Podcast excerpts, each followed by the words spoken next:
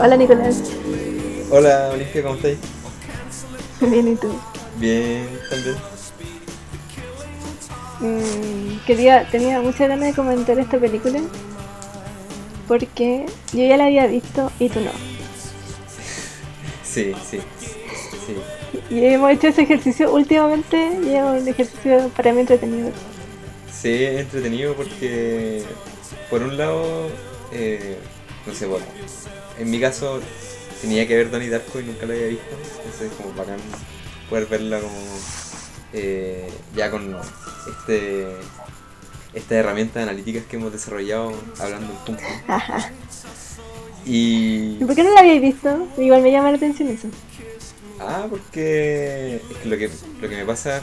¿Tenía prejuicios? No, no tenía prejuicios. Es que lo que me pasa es que de repente me dicen como, oye, tenéis que ver esta película, es súper buena y la weá. Y, y cuando me lo dicen tan vehementemente y es como algo que tengo Ah, que ya, hacer, sí. no me dan ganas de hacerlo. No, sí, sí entiendo. Eh, pero te lo habían dicho, se te lo habían recomendado. Sí, todo el rato. Sí. De hecho, como que le comenté a, un- a unos amigos que iba a hacer un capítulo de Donnie Darko y eh, me dijeron como, oh, weón, me encanta esa película la weá. Y como, ah, sí, era la primera vez que la veía. Ya, qué bacán. Bueno, ya no es sorpresa, pues, vamos a comentar Donnie Darko. sí, película del 2001 que justo tiene a mí me interesa Donnie Darko por varias razones. Mm, y también por algo que hemos estado comentando fuera de, de las grabaciones de las grabaciones pero que en el fondo es como el momento cultural que marca la calle de las Torres Gemelas. Sí, y Donnie Darko es un poco eso es un poco como la no sé quizá somos fanáticos un poco de la de estos momentos como de esta cultura crítica o transformadora mm, que de pronto se perdió con la con la calle de las Torres Gemelas y que se viró no sé pues desde las industrias culturales de Estados Unidos hacia unas producciones mucho más no sé moralistas conservadoras claro. Y ahí tenemos todo el movimiento del new metal que le cantaban como a los papás, así como por favor no se separen. Sí, sí, sí. Esa, como esas canciones de Blink 182 donde decía como en Estados Unidos no sé cuántos miles de familias se rompen a cada año por culpa del divorcio. Oh, esa canción la había olvidado. Sí. Sí. Bueno, y Eminem también era un poco así. Eh, Eminem como que estaba quebrado porque su papá estaba... no, y que, Era y que- malo. y que tenía problemas así como con ser papá porque no quería separarse de su esposa por, porque pensara como su hija y cosas así. Bueno.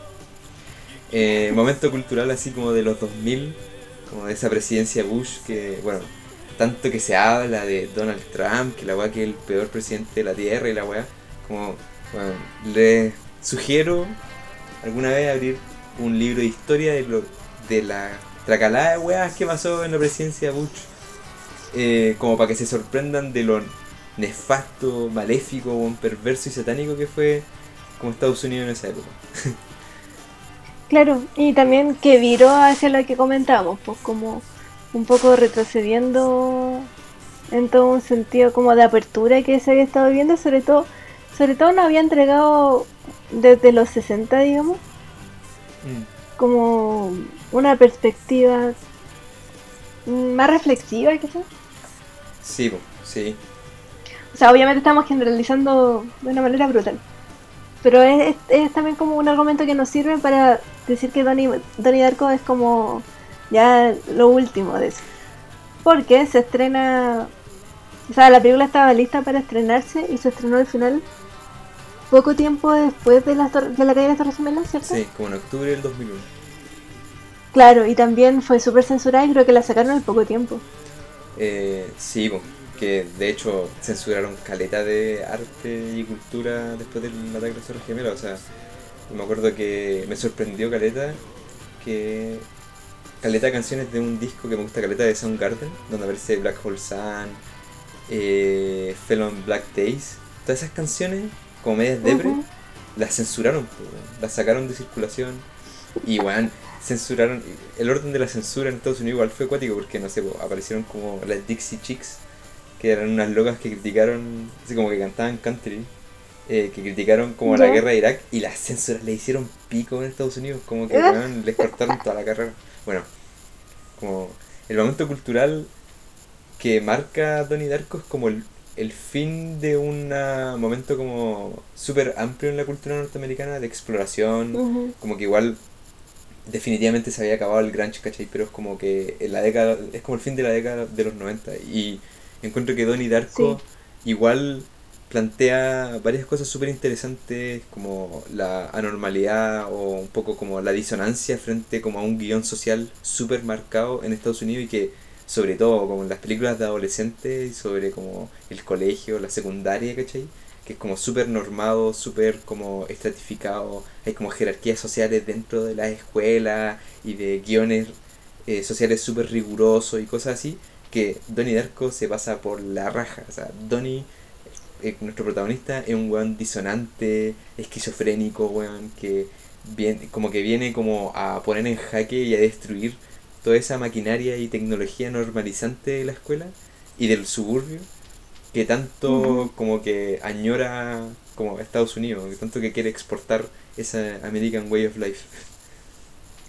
Claro, Donnie en el fondo rompe con lo que tú decías, como con esta, este orden social que está representado por esta escuela que está en este, en este barrio suburbano, pero a la vez siento que también plantea como un quiebre con eh, el exitismo. Sí. Y con las ideas como del individualismo que, que estaban como dentro de este mundo suburbano, estaban agarrando fuerza, porque en el fondo eh, se estaba planteando desde un personaje súper nefasto, que es de que lo representa el actor Patrick Swayze. Sí, sí. Y es como un weón que en el fondo te vende autoayuda, pero esta, esta igual es bacán porque hace una crítica súper importante a la autoayuda que creo que se ha perdido un poco, o se ha perdido ya definitivamente, que es como darnos cuenta de que no te podéis salvar solo. Claro, sí.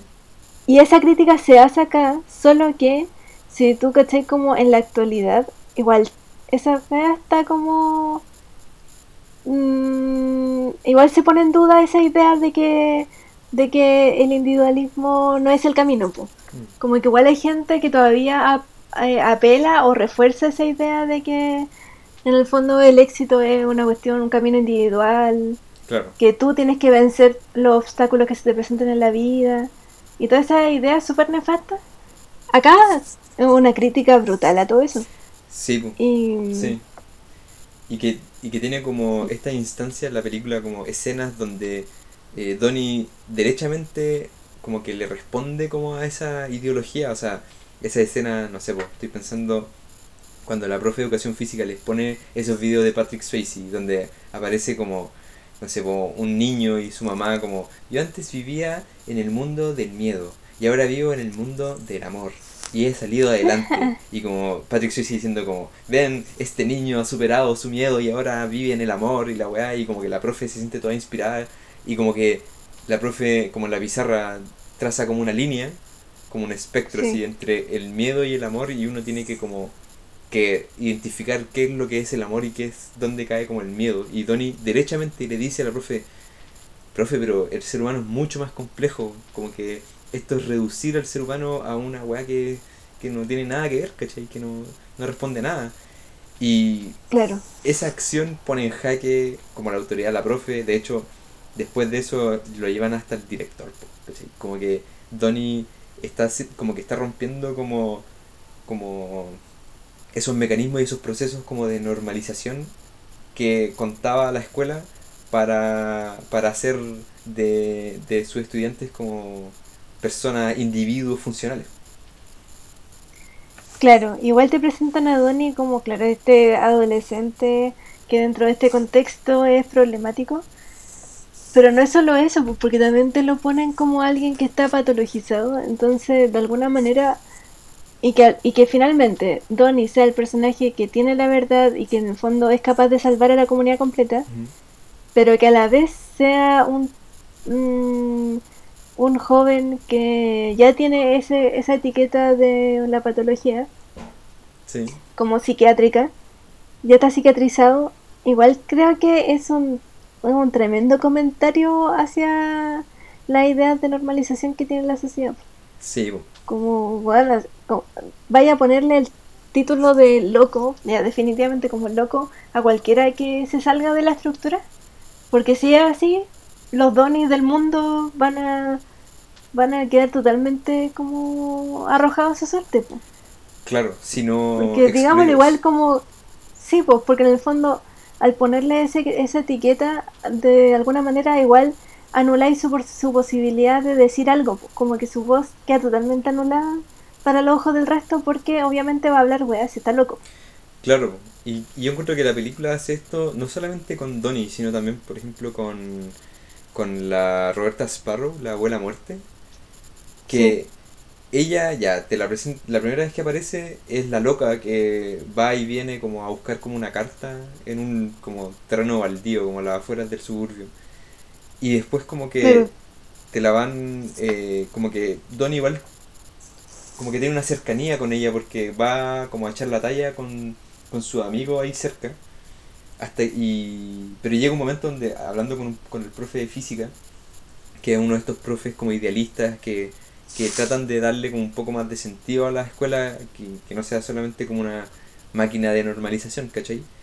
Y este weón le pasa este libro que es súper importante para la película, que es La filosofía de los viajes en el tiempo, que es que estuvo o fue escrito por Roberta Sparrow, que era la abuela muerte, ¿cachai? Y que ahí te, te, plantean al tiro que como que la locura o como no es necesariamente como que no es simplemente esa como esa locura o no, no, la reduce como un personaje como simplemente excluido, sino que Roberta Sparrow había sido alguien, había logrado como un conocimiento, se había acercado como a una verdad, ¿cachai? y que ahora esté así, eh, no es que siempre haya sido como alguien malo o alguien como, como un paria social, ¿cachai? Sí, o sea, es que yo creo que igual la película juega con la idea de que la verdad te lleva a la locura. Claro. A mi parecer, como que de hecho, eh, no sé si la verdad, pero mm, dentro de la mayor como grado de alienación, hay como mayor grado de, de seguridad social mm. versus lo otro, que es como romper con toda la estructura. Eh, te va a llevar como a estos grados de, en el fondo, locura, pero que igual es una locura em, que, creo que, se puede mirar de manera crítica. O sea, siempre, de hecho, siempre la locura se tiene que mirar de manera crítica. Mm. Y creo que acá pasa eso, como no sabemos si la abuela muerte, que, o sea, qué es lo que le pasa. Claro. Pero llega a ser secundario porque en el fondo ya todo el pueblo la loco y la tiene viviendo como en esta casa en la afuera y, y no sé, creo que igual se puede comentar harto sobre cómo te representan un poco la neurodiversidad. Sí. Pero haciendo un comentario directo hacia, hacia lo otro, pues hacia lo otro que se supone que es lo normal, y que lo normal en el fondo está representado por un en la búsqueda del éxito social que está en Patrick Swayze, pero que al mismo tiempo cuando, bueno, llega un momento en que Donnie eh, hace como un acto terrorista y le quema la casa a Patrick Swayze. Y ahí se descubre que el Juan tenía en una habitación eh, pornografía infantil. Sí, ya, pero ahí entramos como a un tema que, que es parte como de mi hipótesis de lo de como qué, cuál es el rol que cumple Donnie, eh, la abuela muerte y Patrick Swayze que se basa como en o por lo menos una lectura como espino, espinociana, espinosista de Donnie Darko que Donnie es un profeta, ¿cachai? Como que Donnie, si es que tú vas como al tratado teológico político de Spinoza, como que encaja perfectamente a cómo describe Spinoza como un profeta, que a través de como su imaginación como que logra percibir como un mandado de Dios. Y como que, porque derechamente Frank, el conejo gigante, le dice como que el mundo se va a acabar, tiene como una, una visión, una profecía apocalíptica. Y que, y el hecho de que, que la forma en que, o cuál es el saber, cuál es la verdad, ¿no es cierto?, que enloquece o que como que genera esa locura en Roberta Sparrow es un saber como físico natural que lo viaje en el tiempo, que también Spinoza dice que el saber de Dios o eh, la divinidad está con el conocimiento natural, ¿cachai? Nos plantea como que eh, Donnie y Robert Sparrow están como más cercanos como a un saber como divino, un saber como una verdad como más allá de lo, de lo material que sería como el orden como suburbano, como capitalista, ¿cachai? Y, y Sí. que también en el mismo texto de Spinoza también él advierte que hay como así como hay profetas que cumplen como con los mandados de Dios y la weá, eh, hay un falsos profetas, que sería Patrick Swayze, ¿cachai? Sí, totalmente. Que, bueno, eh, Donnie, cumpliendo bien su rol de profeta, llega y le dice, como en, en un acto que tiene como el colegio con Patrick Swayze, que le dice como, yo creo que tú eres el demonio. así. Como que lo identifica, Bueno, es, lo identifica súper bien Eh. como un falso profeta. es muy buena esa parte, porque claro, está Patrick Swayze en el fondo produciendo encantamiento, porque diciéndole a los demás, bueno, no, no sé, no me acuerdo, era como tienes que adelgazar. La lo- los estudiantes que eran como niños chicos igual, le hacían preguntas Sí, no sé, de sus problemas. po. Y, y Patrick Swayze igual, no sé, siento como que era, igual eran pésimos consejos. sí, pues, Y ahí es cuando aparece Donnie y, claro, en, encara la situación, pues, y dice como, bueno, tú no tienes que adelgazar, tienes que no sé qué, o, o al revés. Eh, pero, pero también un poco eh, generando estos momentos de lucidez, que son varios momentos en los que pasan en la película, que Donnie está alcanzando como tal nivel de locura la situación en, el, en su colegio o en su barrio, que él tiene que en algún momento hablar. claro, sí. Pero es porque ya lo tiene como sobrepasado este esta situación como de manipulación en el fondo que se estaba produciendo. Claro, o sea, de hecho, es brigio que si es que aceptamos mi hipótesis de que eh, Donnie es como un profeta y que como que las visiones que tiene son como tienen como un, un aspecto que en su momento era interpretado como divino, ¿cachai?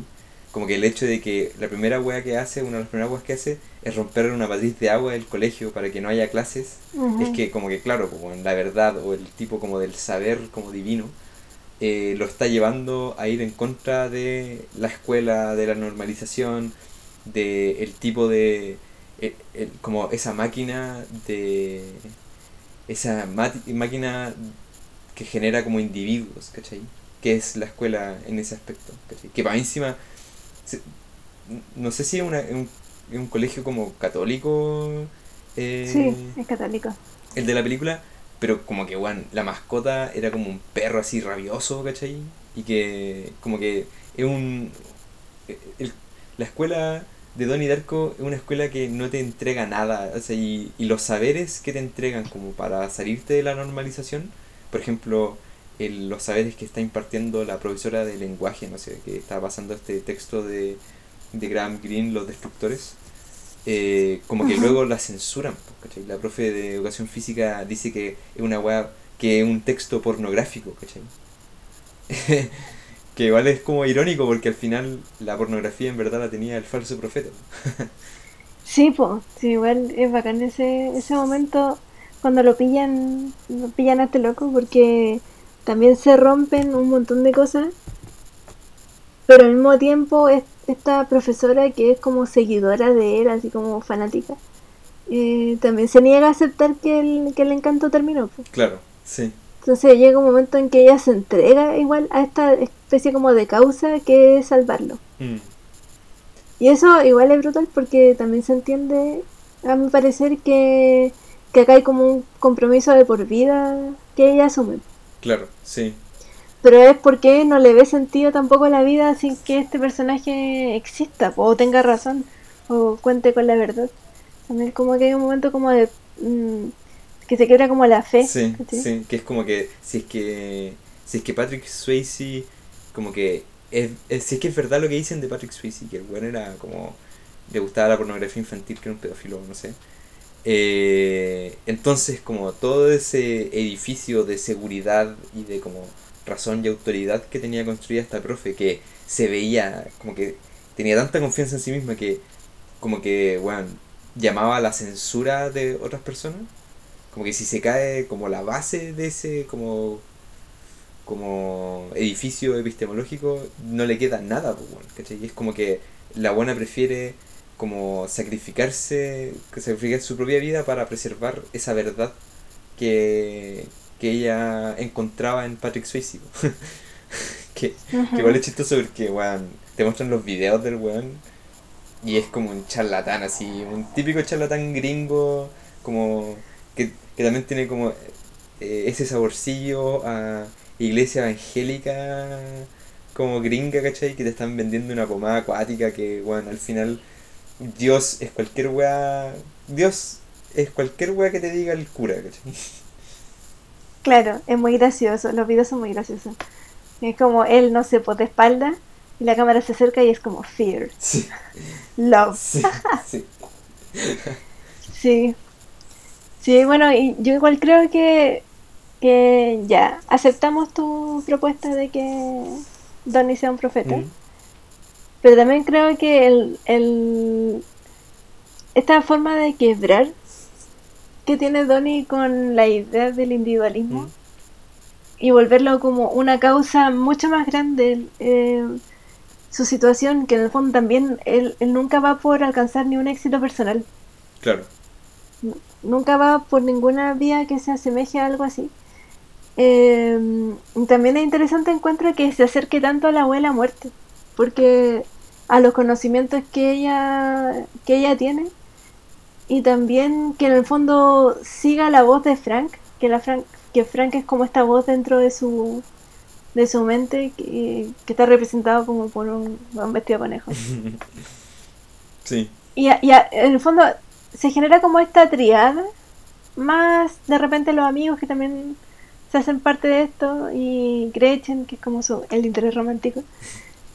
Eh, pero bueno, que, que esta sea como una causa de alguna manera como comunitaria también es súper interesante porque se acerca, por ejemplo, al personaje de, de Abuela Muerte, que podríamos verlo, no sé, pues dentro de, de otras como visiones, podría ser la, la sabia del pueblo Claro. o la sabia de la tribu. Sí, sí.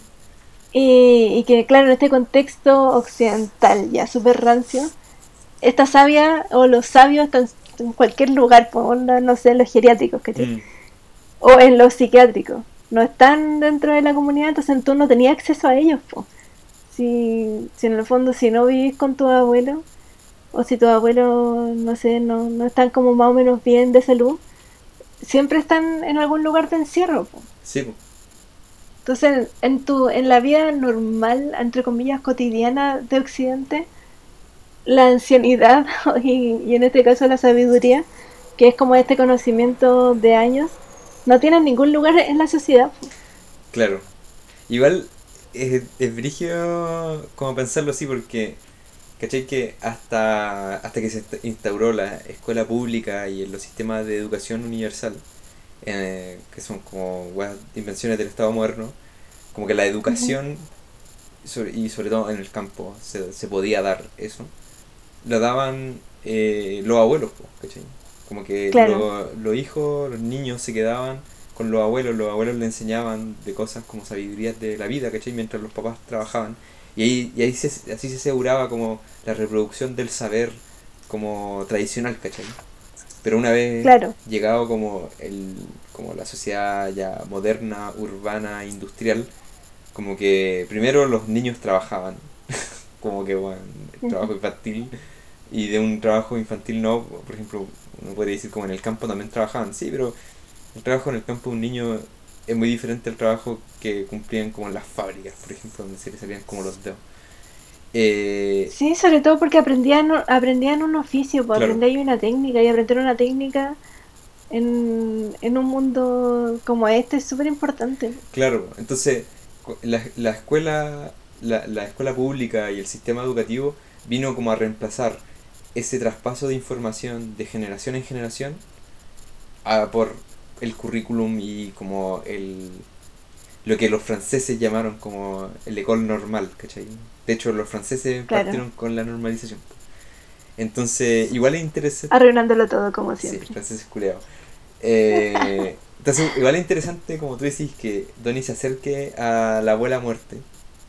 Que que de hecho como que aprenda del conocimiento que ella legó, ¿cachai? Que esta filosofía de los viajes en el tiempo. Y que, y que básicamente, que igual la abuela muerte juega un, un rol fundamental al final en, en el clímax de la película, pues, ¿cachai? Sí, pues. Como que es en, es en la casa de la abuela muerte, de hecho la abuela muerte está como en el momento como del Deus Ex Machina que como que, que es como el, punto culmine de toda, de todas las visiones que está teniendo eh, Donnie, ¿cachai? Entonces igual es, es interesante como eh, si bien Donnie Darko es el protagonista, también es como que él primero no tiene una identidad como unitaria, ¿cachai? Porque Donnie Darko, el personaje, es, es con Frank, es con su esquizofrenia, ¿cachai? Y aparte los saberes y el destino que se enfrenta es común o, o lo comparte con Gretchen, con la abuela y con sus amigos. Sí, pues. Y esa abuela también como que la podríamos relacionar con la figura de la Pitia, Mm. que esta como especie como de sacerdotisa, que igual es un personaje súper desquiciado en cuanto a, lo, a, la- a los conocimientos que entrega, Sí. porque no, no es que te va a entregar un, un conocimiento coherente, ¿cachai? Como Mm. no va a entregar un- una oración bien hecha, entre comillas.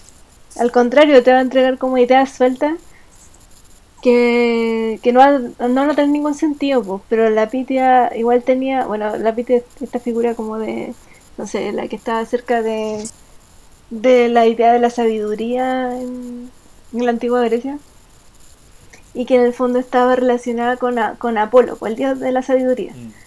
Entonces, las personas iban donde la Pitia a pedir consejo. Pero también es como, igual se asemeja mucho a la idea de la abuela muerte, porque la Pitia también no, no, no te podía dar una explicación racional. Claro. Y eso al mismo tiempo la sacaba de esta, de esta, de este orden social, pero de todas maneras sí tenía un lugar Mm. en este mundo. Y acá justamente eso es lo que de alguna manera es llamativo. Que ella tiene un conocimiento, pero que al mismo tiempo no tiene ningún lugar. Si cuando cada vez que tienen que interac- interactuar con ella, no sé, los papás de Donnie, el papá o gente como extra, los amigos, siempre es como, ah, esta vieja culia, casi Sí, que no vale nada dentro de ese eh, de- dentro de esa comunidad. Claro, cuando Donnie le dice a su papá que el libro de la filosofía del viaje en el tiempo lo escribió ella, como buen que avaló y así como, ella, la vieja loca, Sí. ¿qué onda? Claro. Eh, pero sí, o sea, estamos de como que queda claro, o por lo menos a mí me, me queda como, como que me, me caso con mi hipótesis de que eh, tanto Donnie como, como la abuela tienen una cercanía con un saber como divino, ¿cachai? Y que Mm, sí, y- o como en, en- en términos como de la, de la película, o tiene como cercanía con un tipo de verdad, ¿cachai? Ahora, como Sí. diría Spinoza, ¿cachai? Como que el hecho de que el hecho de que los profetas como que reciban como alguna verdad de Dios no, no deja, no hace que el, el profeta sea un santo, pues, como que los profetas no. No. son gente como así como digamos buenas, ¿cachai? Moralmente pulcras, ¿cachai? Que no tienen ninguna falencia. De hecho, Spinoza dice que, bueno, hay profetas que son iletrados, ¿cachai? Y hay profetas que son eh, muy sabios, ¿cachai? Como que lo que lo que hace el profeta es la, eh, como el, el mensaje que le, que le llega de Dios, pues, bueno, ¿cachai? Entonces como que Donnie, ya, Donnie le llega este, esta, este mensaje, ¿cachai? Que el mundo se va a acabar, básicamente. Que algo está mal en su sociedad, en el suburbio, ¿cachai? Pero él no es un... No, no es como un protagonista así como simpático, diríamos. Bueno, igual es- de repente es, es penca con su hermana chica, ¿cachai? Como que bueno, igual es irritable. Sí. Es un adolescente culiado, ¿cachai? claro. Pero eso igual lo hace interesante porque, como tú decís, en ningún momento tiene como actos condescendientes con el resto. Mm, De hecho, es súper poco pedagógico para explicar la como lo que él está viendo. mm, No es un weón que te va a explicar amablemente eh, la verdad que él te quiere transmitir, po. Al contrario, te la va a gritar y te, o te la va a decir con puteadas. ¿cachai? Sí. O si tiene que defender a alguien, hay un personaje que terriblemente eh, bulleado y excluido dentro de todas las dinámicas del colegio, que es un personaje de una niña que se llama Cherita. Mm, Y Cherita es un personaje súper solitario. Siempre lo vemos o sola o siendo víctima de un grupo que la está molestando. Y claro, llega el momento en el cual Donnie tiene que actuar frente a esto, pero tampoco es que actúe de una manera en que uno en, en que fácilmente digamos a Donnie es bueno. Claro. Sí. Solo reacciona, nomás que es como una cuestión más bien in- intuitiva las reacciones de Donnie. No, no pasan por el ser buena persona o mala persona. Claro. No es un buen cristiano. No es un buen cristiano. Y, y, por ejemplo, en esa escena donde está como impugnando al falso profeta Patrick Swayze, y como que igual Patrick Swayze ha- hace algo que me parece como interesante, que es como que él no se queda así como pasmado de como que, oh, me han descubierto, ¿cachai? Sino que él dice como, eh, jovencito, tiene como harto miedo en su corazón, ¿cachai? Igual Ajá. como que, como que se resiste, ¿cachai? Y, y ahí como que Sí. te muestra un poco la vulnerabilidad de, de Donnie, ¿cachai? Que Donnie tampoco es un buen entero, ¿cachai? Como venía diciendo, No. así, como no es un buen así como, como santo, No ¿cachai? es un héroe, No- claro, no es un héroe tipo como Luke Skywalker, así como un weón, así como que tiene la, que es bello, como bonito, verdadero, toda la weá, ¿cachai? No. El weón está como para la cagá, ¿cachai? Pero, y él Sí. reconoce que está para la cagá, pero igual no va, eh, Patrick Swayze no deja de ser un charlatán, pues, weón, ¿cachai? Sí. Entonces, como que igual Sí, es bueno ese, ese encuentro, o sea, de hecho como que la incluso las actitudes corporales dicen mucho de ambos, Mm. Sí. porque Donnie igual nunca se para derecho, siempre está como con la cabeza como casi como queriendo esconderla, Mm. y Patrick Swayze como un weón alto, no sé, Rubio. sacando el pecho, rubio, que te mira a los ojos, Donnie igual, Donnie igual tiene caleta de atados con eso, Sí. también Donnie tiende mucho como a murmurar o a hacer cosas así. Y el otro no, po, como que te habla de corrido y súper bien. Sí, sí, sí. Sí, pero yo no sé si he conocido alguna vez en tu vida a weones que mm, como que crean en alguna teoría acuática y te la quieran vender. Sí. Pero la cagó que no, no hay forma de quebrar a esa gente. Onda, viven como en un nivel superior de encantamiento en contra ellos. Porque bueno, van a inventar argumentos y los van a sacar de donde sea para defender su punto, aunque sea una mierda. Sí, sí. Pero el nivel de imaginación es superior, entonces Bueno, es que es, es un poco con lo que pasa con, con Patrick Swayze en ese sentido. Sí, es que aparte como que siento yo que es como llega a un nivel como que es retórico, ¿cachai? Como que separan la discusión de lo que ellos creen, ¿cachai? Como que Patrick Swayze nos está poniendo a prueba lo que él cree en lo que está diciendo, pues, ¿cachai? Como que él está ocupando técnicas retóricas como para volver a restablecer como dominancia sobre el público y como restablecer como este este como esta dramatización de convencimiento, pues, ¿cachai? Porque estamos claros que él no está tirando como argumentos muy sólidos, pues, ¿cachai? Él simplemente está generando la ficción de que lo que él está diciendo es convincente. pues. Ya, tocaste un punto súper interesante y se me acaba de ocurrir. Pero también pienso que, en el fondo, ¿cuál es la única manera de quebrar con alguien así? La película te lo muestra y no es nada feliz.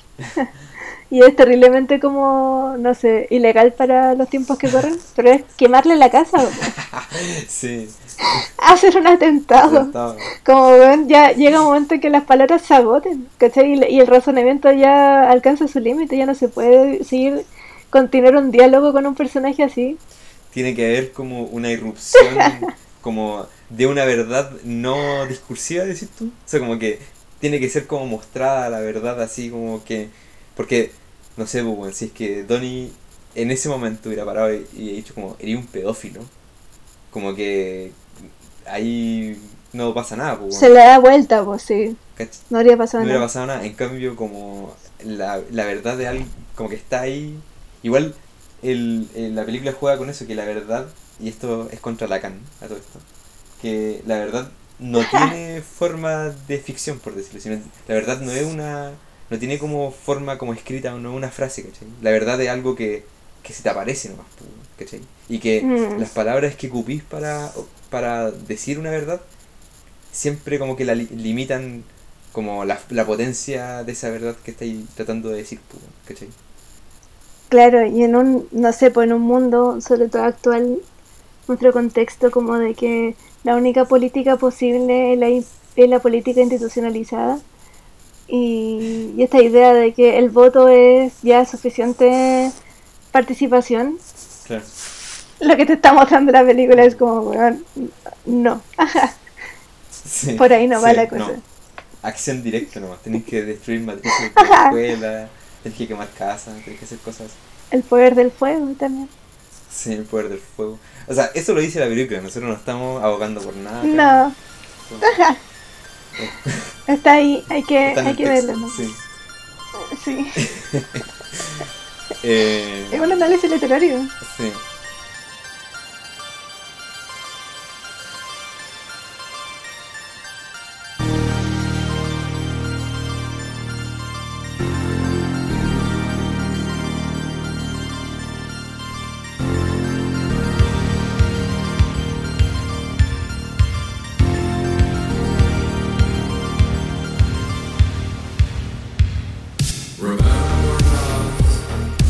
Pero es que me acordé de algo. Perdón. Es que igual el, el, el, el cuento por el cual echan o censuran a la profesora Mm, también se llama Los Destructores. Sí. Sí. So, Es, ahí está. está ahí, es parte del texto y al final eh, encuentro yo que como que la película juega con igual, muy de Luciano todo, pero como con, con la captura, ¿cachai?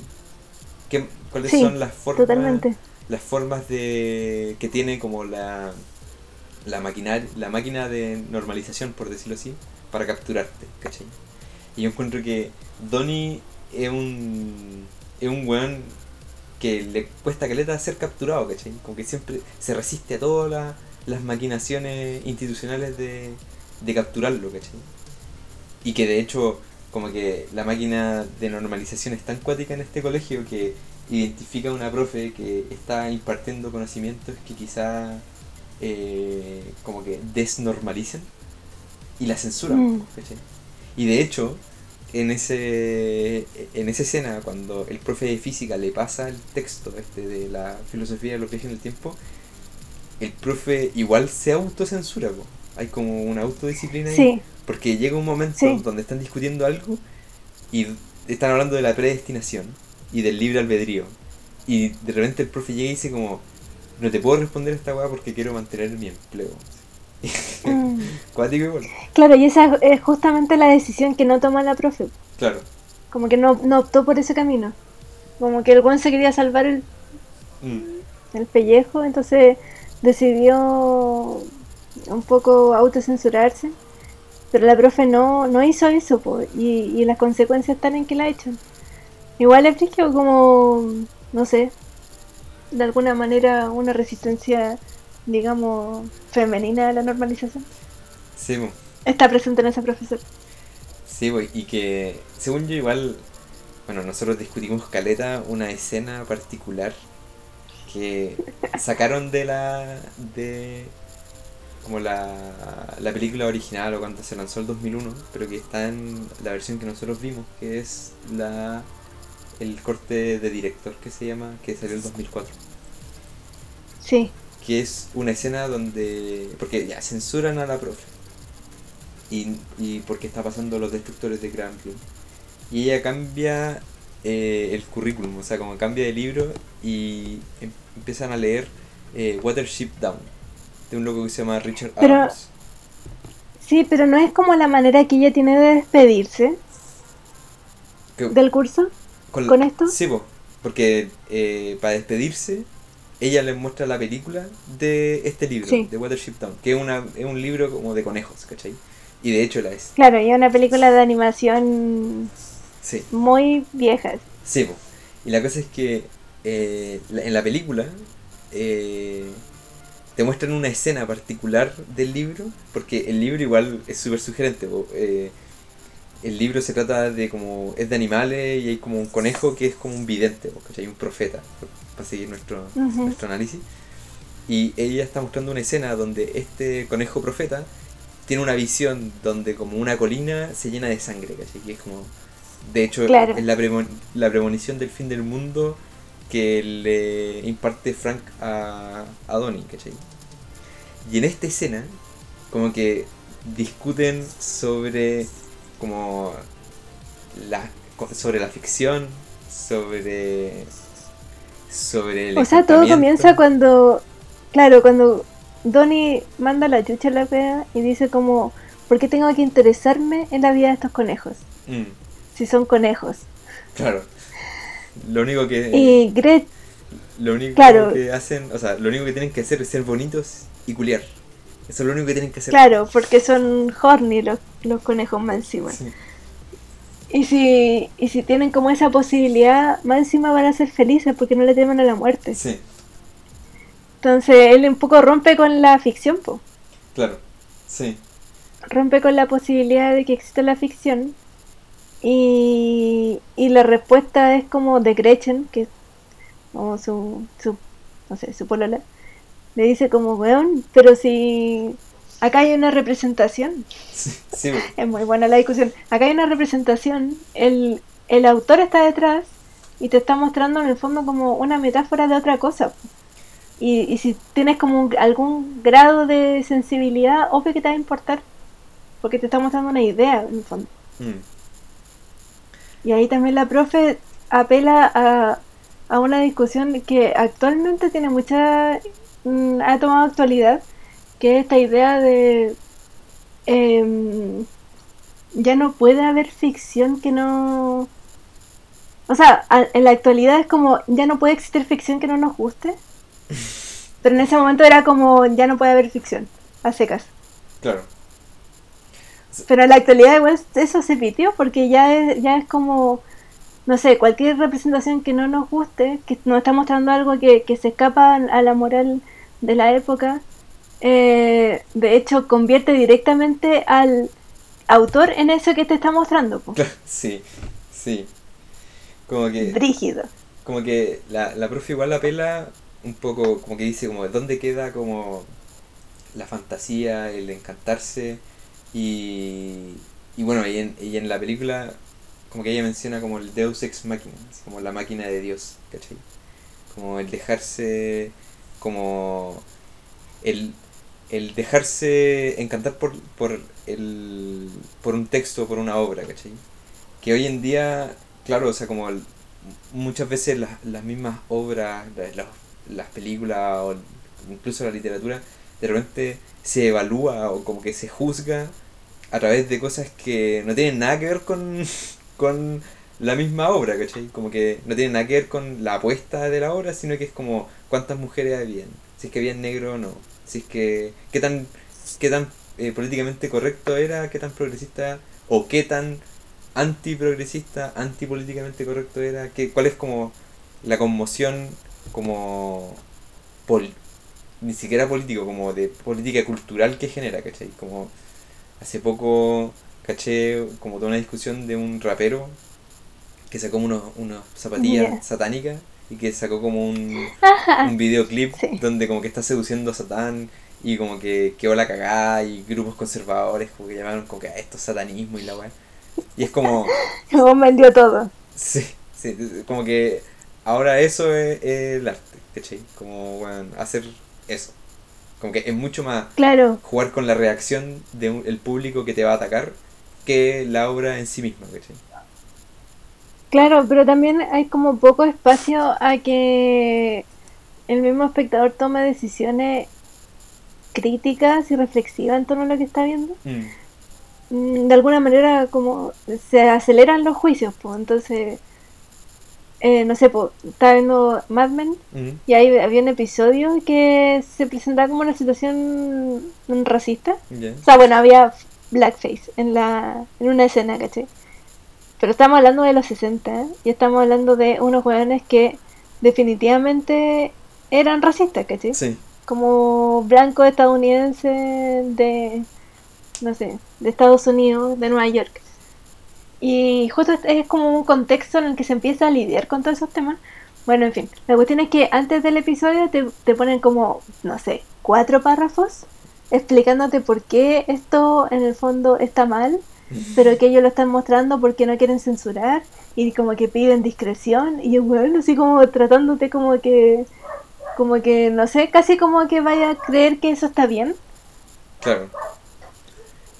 ¿Cachai? Como igual es, ay, no, no sé si es como, no sé si decir la infantilización, pero igual de alguna manera... Yo creo que es infantilización, o sea, como que eh, básicamente se... Pero es como una auto-infantilización, como que se espera de una obra que cuando te vaya a mostrar algo, como que te lo te avise, ¿cachai? Como que, oye, esto va a pasar, ¿cachai? Como que, bueno, tomen las precauciones, pónganse un casco porque, eh, bueno, no sé, van a mostrar algo racista, ¿cachai? Y, y siento que, que igual es, es distinto, o sea, igual hay que mencionar que siguen habiendo casos de como xenofobia, como sexismo y racismo como abierto. O sea, caché, que, caché que hace poco hubo toda una discusión sobre Violento Parra, que se burló de como gente trans, como en una obra, como en, una presentación que hizo en la tele. Sí.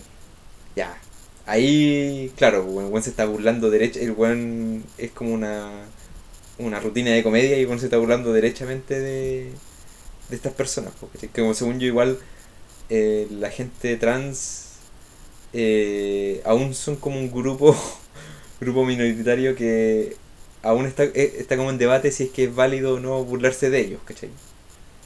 cosa que no se podría hacer, por mm. ejemplo, de un negro o de una mujer, ¿cachai? Por ser negro y por ser mujer. Sí, o sea, sí es verdad, solo que independiente de eso, como el racismo, el racismo específicamente sigue siendo una cosa como estructural. Mm. Más allá como de de estos elementos culturales, pues entonces como que creer que no te, no te lo voy a mostrar y, y por eso deja de existir. sí. También es súper ridículo, pues. de hecho ojalá pudiera como mm, mostrarse de más maneras, como para poder reconocerlo, porque también, no sé, pues hay muchas personas que también asumen que el racismo eh, tiene que ver con ciertas prácticas cuando la veo igual tiene, tiene sutileza y también hay cosas que, que de pronto se escapan a la representación creo yo. Sí sí es un poco eh, esto de hacer que el, problema es que en las películas aparecían aparecía racismo. Si es que sacamos de las películas el racismo y la gente deja de reproducir el racismo que había en las películas ese como el lenguaje discriminatorio esa el racismo se va a acabar. Que es como un entendimiento súper idealista de, de, del racismo, ¿cachai?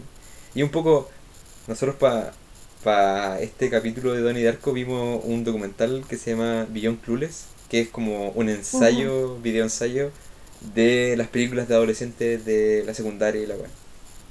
Y... Sí, interesante la película también. Sí, es interesante y te mostraban, hacía como una recopilación súper exhaustiva de como las diferentes como puntos comunes, cliché, cosas así de estas películas.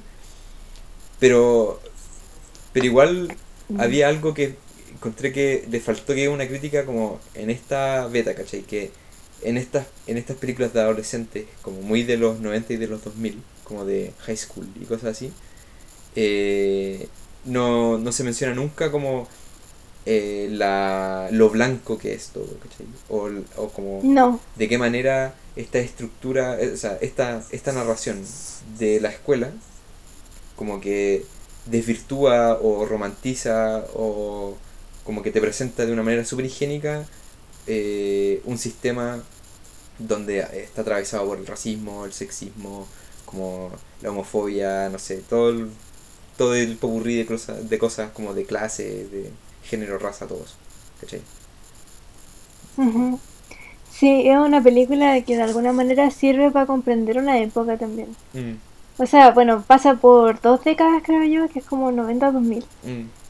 pero al mismo tiempo te ayuda a, a entender, no sé, como intereses que habían, sobre todo en representar la adolescencia, que a mí parecer como que se perdió un poco. Sí, o cambió, yo encuentro. Como que... Sí, cambió.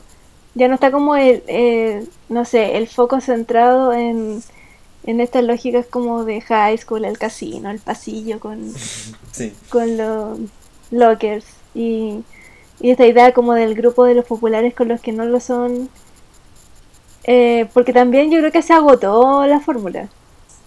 Sí. O sea, hay una parte en ese documental en que te muestran escenas como, ya no sé, de, de dos jóvenes tirando en la piscina. Mm. Como, no sé, me imagino que tiene que haber sido la gran, la gran idea del director, pero te muestra la misma escena en 14 películas. claro. Como que el director la superpone, el director del documental la va superponiendo y bueno, es la misma escena en un millón de películas. Y así con calidad de elementos que, que estas películas presentaban. Pues. O sea, al final está llena, están llenas de estereotipos. Habían re pocas que, que podían ofrecer algo nuevo, yo creo. Claro, y de... Eran entretenidas, pero pero no salía de ahí. Y, y lo interesante es que en este documental, que es súper exhaustivo, te presenta caleta de casos, Donnie Darko casi que no registra. Y porque, No registra. porque Donnie Darko no es como la anti película de high school adolescente y la guapo, ¿cachai? Como que donde Donnie viene como a destruir esa máquina de normalización. po. Sí, y de hecho es que creo que igual todos esos personajes de películas adolescentes, como, ya no me acuerdo de ningún ejemplo, pero, pero creo que igual presentaban situaciones súper adultas, así como en general. Mm, mm. Y Donnie igual tiene, ay, no, los personajes tienen como mayor inocencia, Sí, salvo hay dos hueones que son como, que hacen bullying. Y se cacha que están viviendo como otras cosas, porque ponte son los que jalan en el, sí. en el baño, están como en otra, pero fuera de esos dos weones, la gente así como en general dentro del, de- del alumnado, igual son weones súper tontos todos, como weones como... Sí, que se cacha, se cacha que son cabros chicos, Sí, sí, o están viviendo cosas así de ese estilo.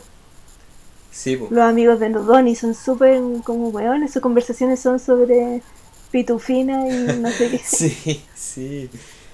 Eh, sí, pues igual es, es, es brigio como eh, en Donnie Darko es una es, es, es como una situación como de eh, colegial, ¿cachai? Pero sin no romantizada por decirlo así, no donde como esas presiones de como, bueno, en ningún momento se menciona como el baile de fin de año o de la graduación o qué vas a hacer en tu futuro y la weá, nada, así, como que eh, casi que el futuro no existe en Donnie Darko, de hecho te dicen así como, bueno, el mundo se va a acabar. Como que eh, otro Sí, día- pues no existe el futuro y, tam- y tampoco hay, por ejemplo, mm, tanta posibilidad como, no sé, pues de tener auto, ¿cachai? Como que eso fue igual en las películas adolescentes es súper común, Mm, que haya incluso como un estacionamiento donde los jóvenes todos llegan en auto. sí, Acá no pasa eso, pues de hecho Donnie Darko y sus amigos y la hermana y Cherita y un montón de otros buenos, también los que son los bullying, los, o sea, los que hacen bullying, todos ellos toman el autobús. sí, sí, sí.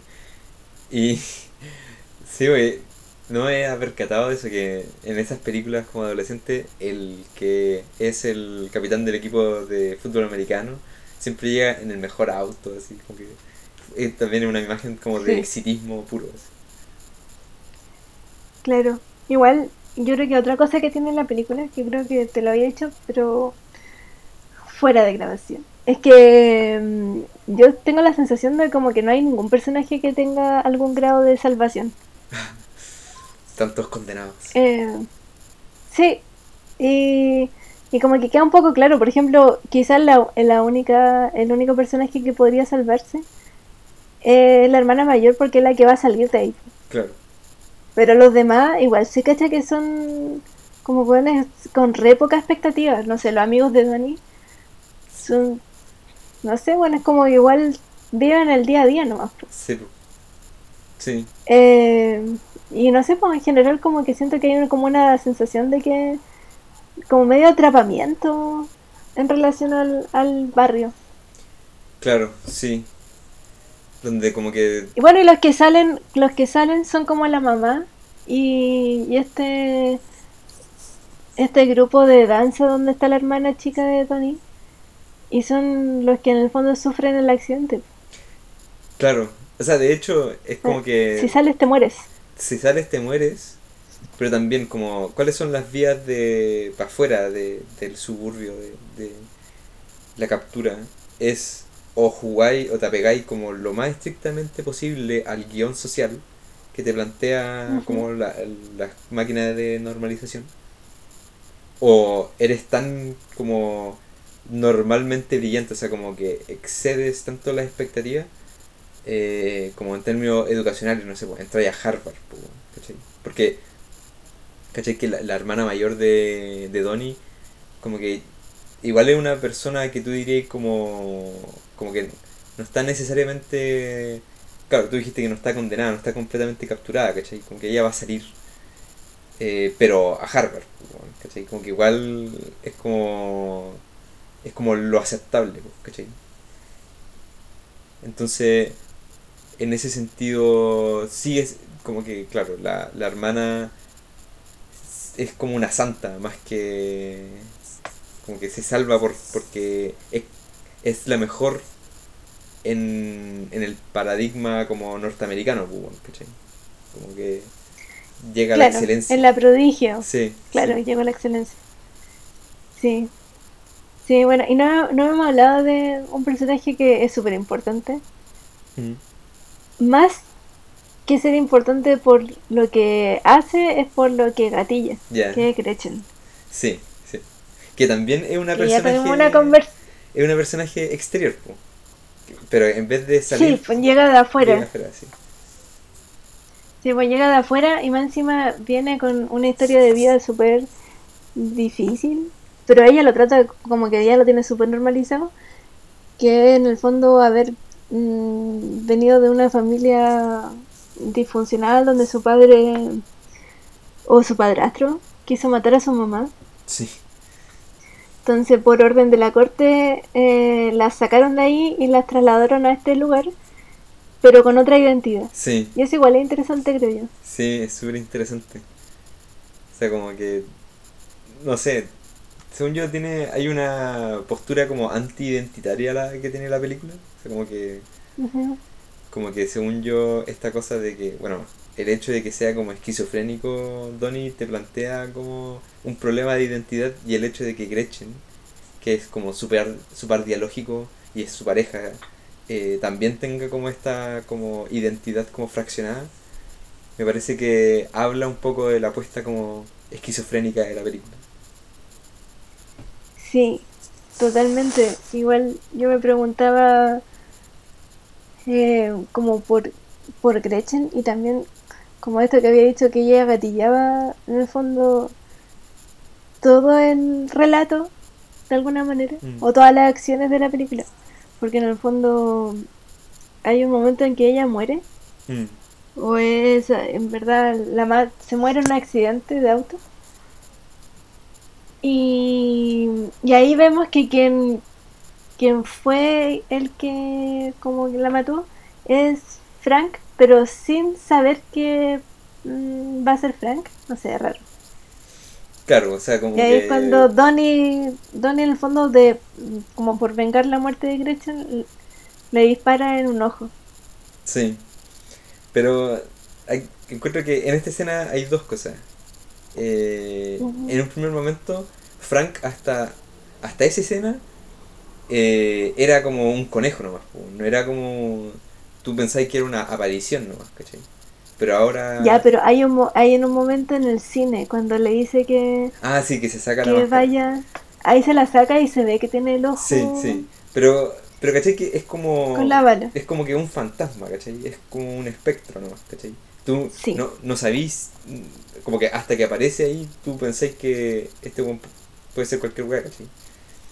Y Sí, como que tú decís, como tú decís, ya, la Gretchen, la muerte de Gretchen y la aparición de Frank, como que detonan todo el mundo y es como el, el- como el signo que, que de hecho, de nuevo volviendo a Spinoza, todas las profecías requieren de un signo para confirmar como la divinidad del mensaje, que es como el signo que se agarra el mundo. Eh, y Donnie, antes de que llegue Frank, antes de que pase toda esta cosa que estamos discutiendo, eh, dice como que que en, en un momento como de una escena súper tensa donde tiene como un cuchillo como contra la garganta, porque un bully como que lo tiene contra el suelo, ¿cachai? Y justo se, se acerca como el auto que cuando termina atropellando a Gretchen y cuando está Frank, el buen dice como Deus Ex Machina, ¿cachai? Es bacán esa parte. Y Porque el weón del bullying le dice como, ¿qué? ¿Qué? Como, ¿por qué dijiste esa weá? Sí, pues, y es como el salvador, ¿cachai? Porque De- Deus Ex Machina es esta como eh, forma literaria como griega donde los dioses terminan salvando al protagonista, como intervienen para resolver los problemas de la narrativa.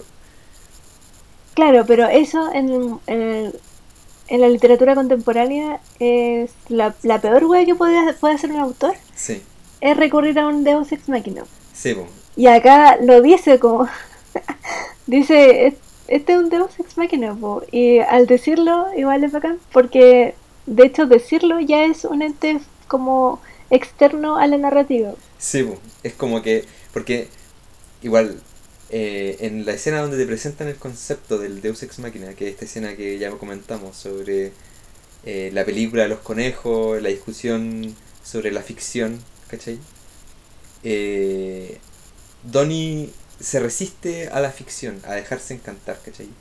En mi opinión, porque como es tan disruptivo y tan destructivo, como durante todo el trayecto de la película, lo único que hacía era como eh, desvelar como el velo como de mentiras, ¿cachai? Como, eh, como desenmascarar la máquina de normalización.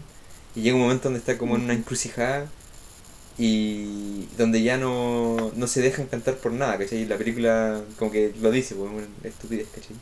Y Gretchen y la profesora le tienen que como decir como, bueno, pero existe existe la máquina de la fantasía, la máquina de Dios, ¿cachai? Como uno, uno tiene que entender que es una narrativa, ¿cachai?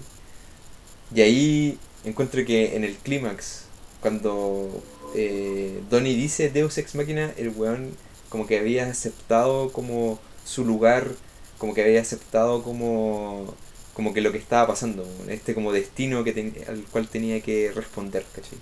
Que es la, la misma como historia de la película. Claro, pero no es como una aceptación pasiva, encuentro yo. Como decirlo, igual es tomar parte de, de la wea. Sí, Es como un poco ayudar, o sea, no ayudar, pero de alguna manera que lo diga, materializa eh, sí, la profecía. sí, sí. Como no es cualquier cosa que él, que él lo haya dicho. Claro, como que él, Siendo que antes era una idea que él rechazaba. Sí, sí. Él como que forma parte, como que asume un rol, ¿cachai? Según yo. Como que asumir ya la profecía, hacer como un acto como casi de fe también. Claro, y ahí también, como, bueno, la película igual tiene harto espacio a la interpretación. Mm. Entonces ahí podemos como... Es, es difícil como tener una idea tan cerrada sobre lo que sucede al final. O sea, bueno, yo tengo mi opinión, pero obviamente como reconozco que eso puede no ser como... bueno, como, Porque también no hay verdades. como todo lo que hemos dicho, yo creo que hemos, he- hemos ido esquizofrénicamente hablando de la película, hay que reconocerlo. Pero como se lo merece. Sí, sí. Sí, pues entonces yo pienso que, bueno, hay como dos caminos, o no sé, pueden haber más, pero yo reconozco dos. Que en el fondo decir eh, que hay como dos universos paralelos Sí, y que se produce como un viaje en el tiempo, o que la narrativa es circular. sí. Y eso te deja, yo creo que la segunda opción, que es por la que yo voy, te deja en un piso mucho más inseguro y es mucho más difícil de incluso concebir racionalmente, Mm. pero que a la vez forma parte igual de lo que es Donnie Darko. Sí.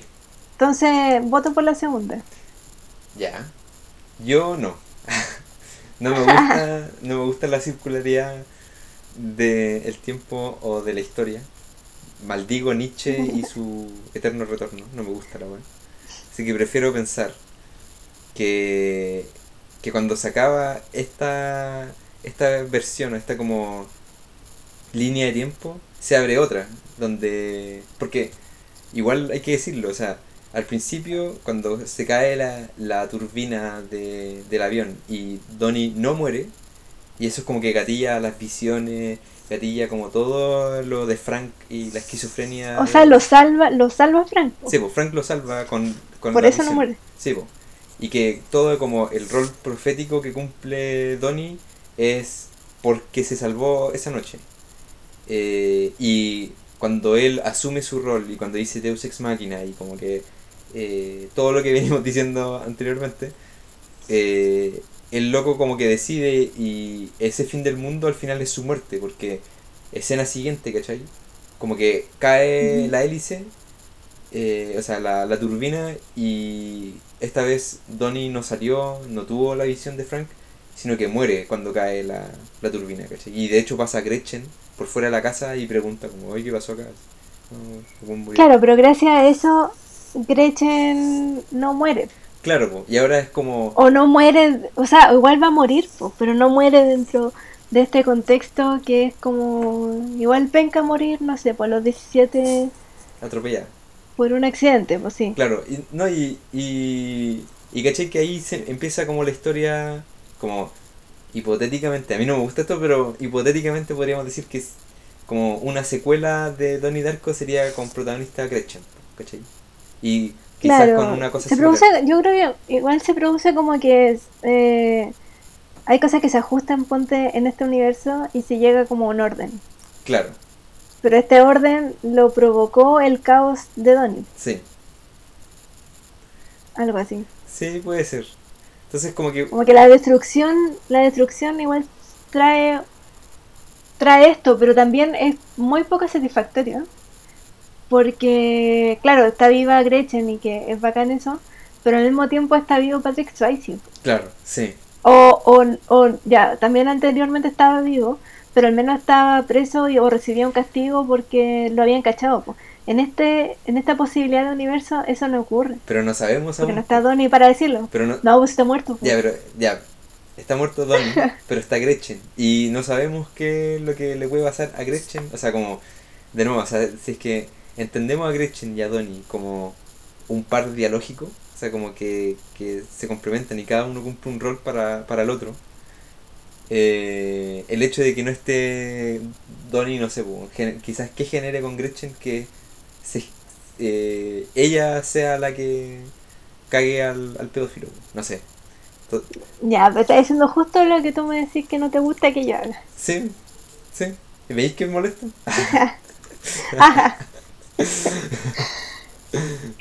Sí, bueno, no sé, nunca lo sabremos. Pero igual de todas maneras eh, encuentro que el papel de Gretchen juega también con algo que hemos discutido en otra conversación, que es como, el, de hecho en, en el episodio anterior de Conger hablamos de, de cómo el personaje de Rosamund Pike rompía con esta, este tropo del, de la mujer refrigerador Mm, sí, que en el fondo ya lo igual tiene unos orígenes mucho más brutales, pero creo que se ha suavizado con el tiempo y ahora es solo como la mujer que se muere porque eh, su rol en realidad es como movilizar al héroe sí, eh, que es un hombre.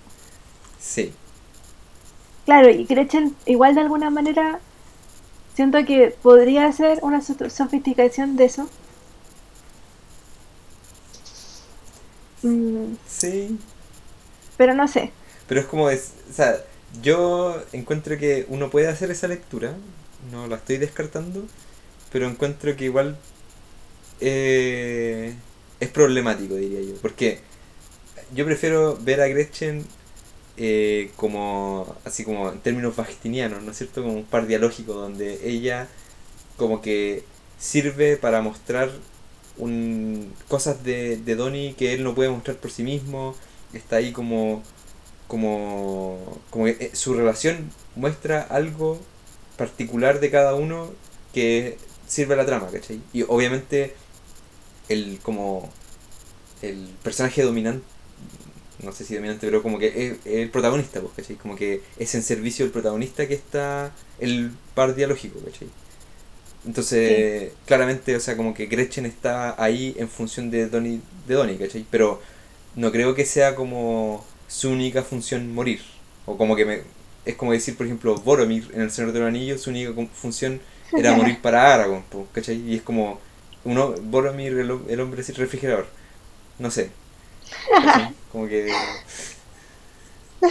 Eh, no sé si funciona con hombres. Ya, sí, no, no, no funciona con hombres, pero es como... Igual esa, esa escena homoerótica entre Aragorn y Boromir la quería respetar. Ah, no. sí. Sí, bueno, claro, podéis como en Gretchen se pueden rescatar otros elementos como extra a esta situación de simplemente motivar a que a que nuestro héroe haga algo con su situación. Sí. Pero... Sí, pero al mismo tiempo eh, tampoco hay que eludir la realidad de que Gretchen es la que gatilla todo. Sí, sí, en eso tenéis razón, sí. Entonces es un problema igual, como que siento que es difícil como llegar y asumir, como llegar y asegurar una cosa o la otra, como que también te dejan en una situación problemática en ese sentido. Sí, o sea, el hecho es que matan a Gretchen, pues, y eso gatilla como el fin del mundo, básicamente. O como que está ahí como, como que gatilla un poco la decisión que toma eh, Donnie frente al fin del mundo, y eso es ineludible, ¿cachai? Em, pero también como que el, la mujer refrigerador dice relación como con un tipo de muerte como bien brutal, ¿cachai? Y si bien no es, no es chistoso como ver cómo atropellan a una mujer, o sea, como que bueno, igual es como fuerte esa imagen de que le pasa un auto encima, como que la mujer refrigerador dice como relaciona una agua que pasaba en los cómics que descuartizaban a una mujer y la ponían en un refrigerador, pues, que bueno, es harto más brutal. Sí, es debatible porque de todas maneras también es difícil asegurar que, eso convierte a Donnie en un héroe. También. El Juan igual toma una posición que, lo convierte como, claro, en este hombre salvador, pero también es como a pesar del mismo. Entonces, ¿es un héroe realmente si el Juan en el fondo... Mm, como que no sé si hay tanta relación con Ponte con la Gloria después de esto. Claro. De hecho, no. Como que su, de hecho su, su acción es súper anónima. ¿Quién va a saber esto? Claro. Nadie. Sí, y al final... Eh, al final, como que termina siendo, o sea, incluso el concepto como de profeta, en ese sentido, así como en su anonimato, queda como, como invalidado, ¿cachai? Como que, bueno, ya está bien, tiene como visiones, le dicen que se acaba el mundo, toda esa weá. Y como que descubre como los falsos profetas en Patrick Swayze. Eh, pero todo como que se cancela en esa implosión del tiempo y el espacio que es como el fin de la película, ¿cachai? Pero, claro, o sea, yo encuentro que Gretchen es un personaje eh, particular si bien no te muestran como su interés, tampoco la exploran muy eh, en profundidad, porque la película igual tiene hartos personajes que balancear. Eh, pero. Y como muere como al final, encuentro que igual está viva toda la película, ¿cachai? Para morir en este momento. Como que, en, mi opinión, como si es que vamos a hablar como de una especie como de mujer como desechable, por decirlo así. Eh, una mujer que está ahí como para ser matada, esta es como una mujer desechable que, que habita casi toda la película, ¿cachai? Como que no encuentro que sea que uno pueda como, si es que tú sacáis a Gretchen de la película, muchas cosas no se entienden, ¿cachai? O sea, sí, de hecho, es súper crucial ese personaje para, para muchas cosas.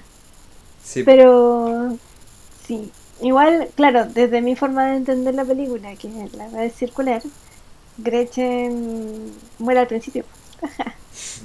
bueno, ya. no, pero es que... Es que si queréis leerlo así ya... Es que... Ah, no, es que es para, también para lo que se presta un poco la película, que encuentro que eso es lo bacán que tiene. Es que como que te obliga a adoptar un esquizoanálisis y no un análisis racional, como igual hemos criticado un poco el ejercicio de, de buscar el significado de los símbolos en la película Mm, y hacer un trabajo como semiótico exhaustivo. Sí, A pesar de que te muestra mucho simbolismo en la película en sí, también es un ejercicio que va contra Donnie Darko hacer eso. claro. O sea, yo me acuerdo eh, de, por ejemplo, las discusiones políticas de el papá y la hermana, ¿cachai? Están discutiendo sobre una elección que no te la muestran pocas veces, o sea, como que casi que la relación que tiene el papá con la hermana es eso. El papá cuando cuando cae la el, la turbina está viendo como un debate entre George Bush y no sé cómo se llama el otro el, el otro candidato, ¿cachai? Pero no lleva nada, no hay ningún ese como son signos como que están ahí nomás, ¿cachai? Que no tienen no tienen mucha ramificación y así muchas otras cosas, o sea, eh, el símbolo o la mascota del colegio, por ejemplo, que es como este perro, que Claro. Donnie termina cuando destruye la matriz de agua de, de la escuela, como que termina eh, poniéndole el hacha, o sea, como clavándole el hacha en la cabeza al perro. Y el perro no significa nada, po. y eso como que al- a lo más significa como ya una destrucción de la autoridad, pero como que también son cosas que están ahí como, como flotando, po. y que esa es el hecho de que sean signos como que no lleven a ninguna parte, que cuyo como hiperanálisis como que te deje ahí mismo, es como parte de, de la esquizofrenia, uf, que no te veis weá, no, ¿cachai? cosas que no significan nada. Exacto. Claro. Y también que esté abierto a la interpretación un montón de cosas, creo que colaboran un montón como a dar el sentido de, de esa resistencia que representa Donnie contra esta razón cotidiana y súper alienante. Sí. Sí. Bueno, eh, encuentro que, que Donnie Darko es una película bacán, como que eh, me gustó Caleta. Y siento que hay que verla más de una vez, sí. Como que siento que para sacarle como Sí. el rollo hay que como, como pensarla, porque siento que... O, o verla varias veces, porque siento que hay caleta de cosas que pasan por arriba, como cosas muy abstractas o cosas como muy eh, de un orden que no es como inmediato, ¿cachai? Que te pegan como con el tiempo y que a menos que estés viendo la película así como muy atento y cachando mucho el mote, no vaya a entender a, a buena y primera, ¿cachai? Igual encuentro bacán Donnie Darko porque también es un es un no sé, una producción muy de su época. Sí. No sé, desde la música, las personas que usa de actores, act- actrices, Tiene buen son reparto. guanes que en su tiempo marcaban caleta. Sí, sí. O sea, Eh, las canciones, no sé, Killing Moon o mm, Tears for Fears. sí, sí, en el pasillo. Sí, y también como estos juegos de cámara que igual no sé si se siguen usando tanto. Es como esta, acelera la cámara, ponerla lenta, acelerarla, ponerla lenta.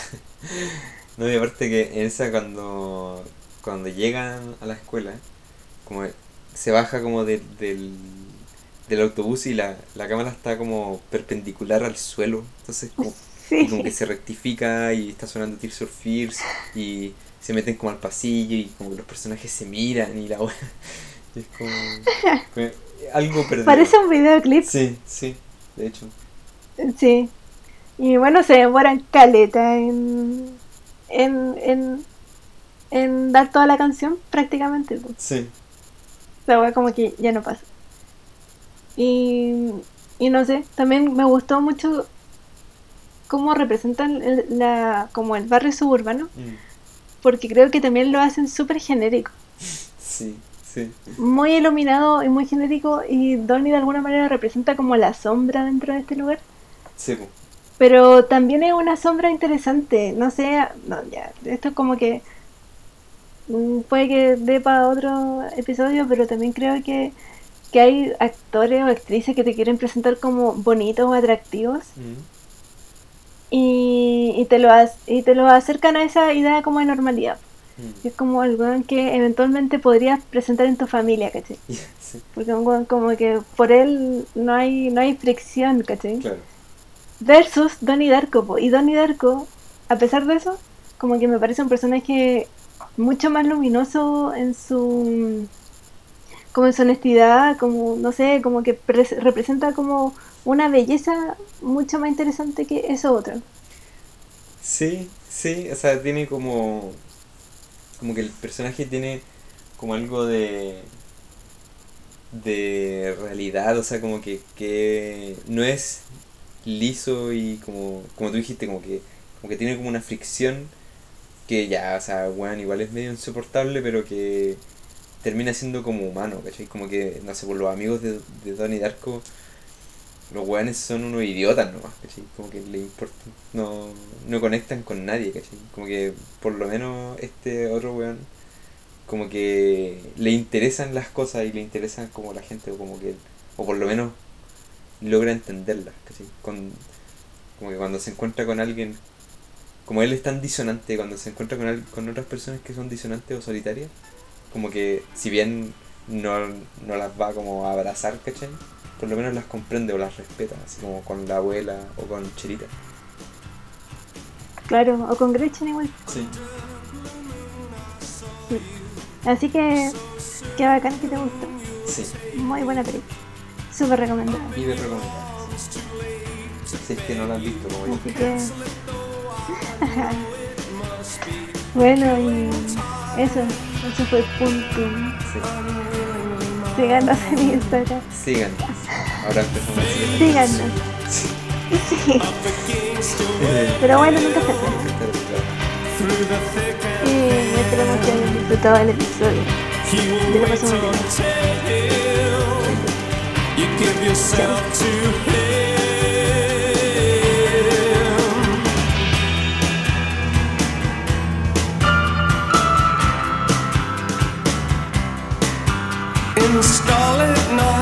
I saw you so cruelly. You kissed me. Your lips a magic world. Your sky all hung with jewels. The killing moon will come too soon. Fate up against your will.